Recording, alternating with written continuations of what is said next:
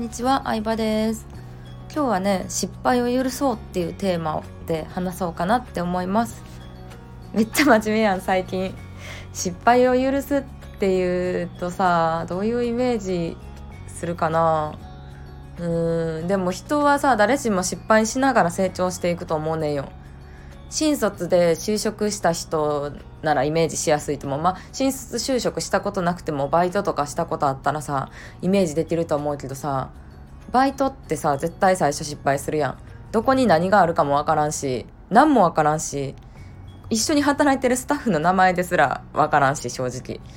で、私も、あの、会社に就職した時さ、電話番やったんやけど、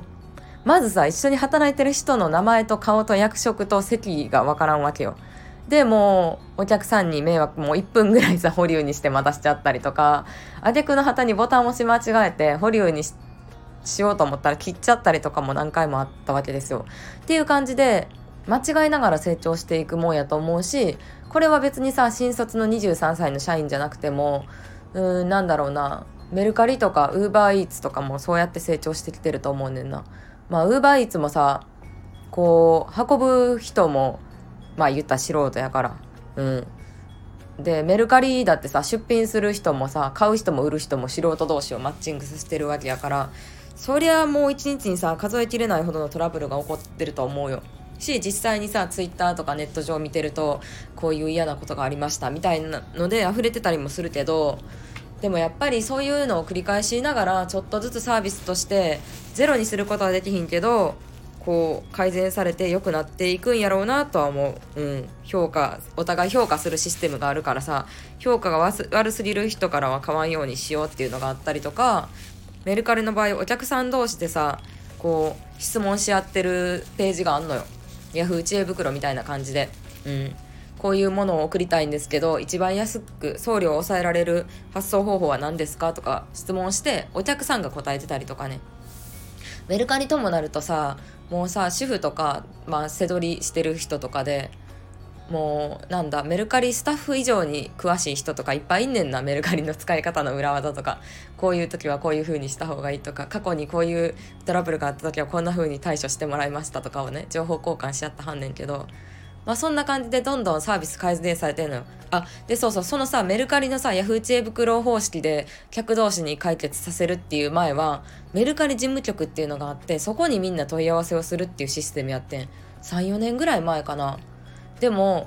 メルカリってさ、あの CM を打ち出してからいきなりユーザーが増えちゃったから事務局が答えるっていうのが間に合わんくなって回答を送るまでに1週間ぐらい待たされたりとかっていうのがあって。うん、時期があったのね。1週間ぐらい待たされてもうみんなさただでさえ切れてる状態でさ1週間とかさ長すぎるじゃん。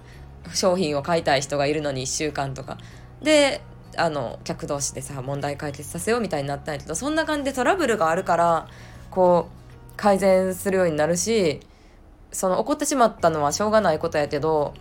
そこから成長できるなっていうのを思った、ウーバーイーツとかも私もウーバーイーツで何回ぐらいやろ今まで多分50回以上は注文してるからほんまに中身がぐちゃぐちゃになってたこともあれば違うマンションのね隣の部屋の前に食べ物置かれてたこともあればあのマンションが見つからず めっちゃ配達員がぐるぐる回ってはった時もあればいろいろあるけどちょっとね温かい目線であのうんこう迎え迎えようじゃないけど温かい目線でね見るようにしてますね。うんまあ、もちろんそのさすぐに持ってきてほしいことがあったり自分の心がさ安定してなくてイライラする時もあると思うけどなんだろうな。なんかその時はその時でこうちゃんとねアンケートというか評価するとこがあるんやけど評価するところに書くようにしてますね。うん。あ全然話違うねんけどさウーバーイーツで昔あのびっくりドンキー頼んだんやけどさびっくりドンキーのハンバーグのソースが入ってないことがあったの。結構厳しくないですか？ソースないと。で私普段料理しいひんからソースも家にも持ってなくてウスターソースとかも持ってなくてソースなしで食べたんですよ。でソースなしでもう冷めるからしょうがないわと思って。もうハンバーグが届いてるからいいわと思ってソースなしで食べて。で感想のところにね書いたんですよ。あのソースがついてなくて悲しかったですみたいに書いたらその瞬間ウーバーイーツから全額返金されたんですね。でなんか全額返金されるとはさすがに思ってなくて逆に申し訳ないなと思ったんですけどハンバーグは食べただけに。でもあのアメリカのサービスやなって思うんですけどアメリカは iPhone とかでももう修理するとかじゃなくって新しいものをそのまま交換するっていうスタイルやったりとかもうとりあえずそのお客さんには全額返金をしてであの次に生かすみたいな。感じですね、まあ、ちなみにそのね全額返金っていうのはあの UberEats が普段取ってる手数料の中から返金されるっていう感じなので今回のびっくりドンキーだったらびっくりドンキーが全額返金をしているわけではなくって、えー、普段集めてる手数料の中から UberEats が返金してるっていう感じなのでお店には全く迷惑がかかってないです、まあ、ただミスをしたのはお店なのでお店に伝わってたらいいなとは思ったんですけどうん伝わってるんでしょうかね？どうなんでしょうかね？うん。っていうまあでもシステムでねウィンウィンの関係ができているんですよね、うん、プラットフォームだからこそプラットフォームならではの責任を UberEats は果たしているしで多分ですけどお店の評価が低くなればそこに直接ねあのこういうトラブルがありましたって連絡がいってるのかそのさ UberEats の中にもいろんなお店が掲載されてるわけですよ。で評価のいいお店は上の方に出てくるんじゃないかなとは思ってます。Google 検索みたいな感じで。うん。で評価が悪いと上の方に出ないからやっぱ上の方からみんな見ていくじゃないですか。だからこう注文がしづらくなる。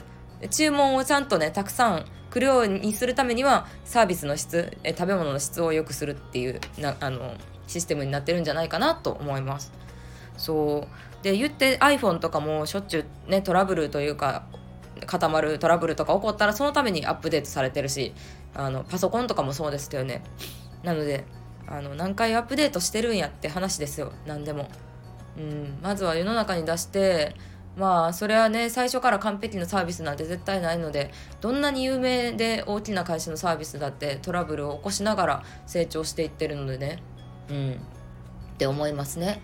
そう。あともう一個思うのは私がホテルステイが大好きやからよくねいろんなホテルのレビューとか見てるんですけどそのレビューもやっぱねなんかすごい厳しいコメントとかあるわけですよ。うんまあそれは高いお金払ってホテルに泊まってまあすごい嫌なサービスがあったんかもしれんけどなんかちょっと悲し悲しいなというかね 厳しいなと思ってしまいますね。うんそうまあねそういうどんだけ完璧なサービスをしてても絶対にねあの不満を持つ人はいるのは分かるんですけどまあでも一般的にレビューって多分ね8割9割ぐらいの人が満足してるじゃないですか。でも満足してない人があの当初欄にさ嫌なことを書くみたいな感覚で書いてると思うんですけどなのでダメなコメントが目立つっていうのはちょっと頭の片隅に置いとくべきやなと思いますね。わざわざあのこのサービス良かったですとは言う人はめったにいないですけど悪いことがあった時に書く人はいっぱいいるのでうん。そうそういうもんそういうのが目立っちゃうんだろうなとは思います。はいということで、えー、今回はねあのそうトラブルとかクレームを乗り越えながらサービスは良くなるって話をしてみました。バイバイ